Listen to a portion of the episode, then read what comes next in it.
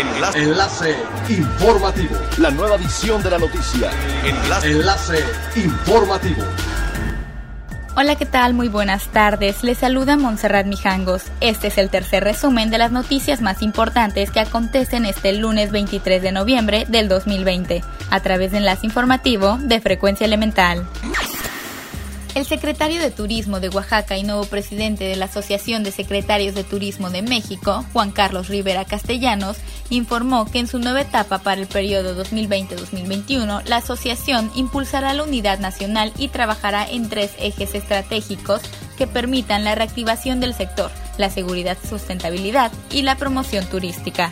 Añadió que ahora más que nunca, a pesar de la devastadora situación por la emergencia sanitaria de COVID-19, la CETUR tiene la gran responsabilidad de conservar no solo la unidad y la armonía, sino el esfuerzo común. Es por ello que han trazado un plan de trabajo que involucra a todos los estados de la República. El estado de Quintana Roo mantiene cerrados cerca de 7.000 cuartos que representan el 8% del total de 107.000 y se desconoce todavía cuándo abrirán, pues carecen de planes concretos para ello. El presidente de la Asociación de Hoteles de Cancún, Puerto Morelos e Isla Mujeres, Roberto Cintrón, mencionó que la mayoría de estos cuartos estaban enfocados a clientes de Estados Unidos, por lo que costará trabajo llenarlos especialmente ahora que el estado de Quintana Roo se mantiene en el semáforo epidemiológico amarillo, lo cual solo permite una ocupación del 60%, y las autoridades no tienen claro que Cancún y sus alrededores puedan pasar al ansiado color verde pronto, pues los casos positivos de COVID siguen sin registrar una baja. Con la llegada del COVID-19 y la pérdida de más de 100.000 empleos en Quintana Roo, las ventas por Internet, principalmente a través de redes sociales, incrementaron de manera considerable. La oferta principal es la comida, lo que es considerado una competencia desleal por los restauranteros establecidos, quienes señalaron que sus ventas cayeron en 70%.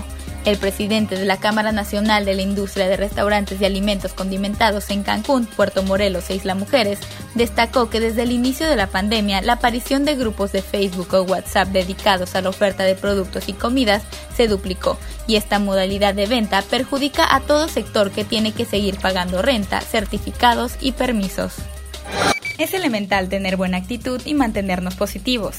Por ello, también las buenas noticias son elementales. En apoyo a los damnificados por las inundaciones en Tabasco, Viva Aerobús puso a disposición de autoridades, asociaciones civiles y organizaciones no gubernamentales transporte de ayuda humanitaria desde Cancún, Ciudad de México, Guadalajara y Monterrey. El apoyo que brindarán será de forma gratuita y a través de Aerocharter, el socio comercial de la aerolínea para el transporte de carga. Recordemos que la iniciativa empezó el pasado viernes 20 de noviembre con el traslado de cerca de una tonelada de ropa, alimentos, medicamentos y juguetes recolectados por la organización civil Topos Azteca Tlatelolco. Siga pendiente de las noticias más relevantes en nuestra próxima cápsula informativa. No olvides seguir nuestras redes sociales, Facebook, Instagram y YouTube. Estamos como Frecuencia Elemental, en Twitter arroba frecuencia-e y nuestra página web www.frecuenciaelemental.com.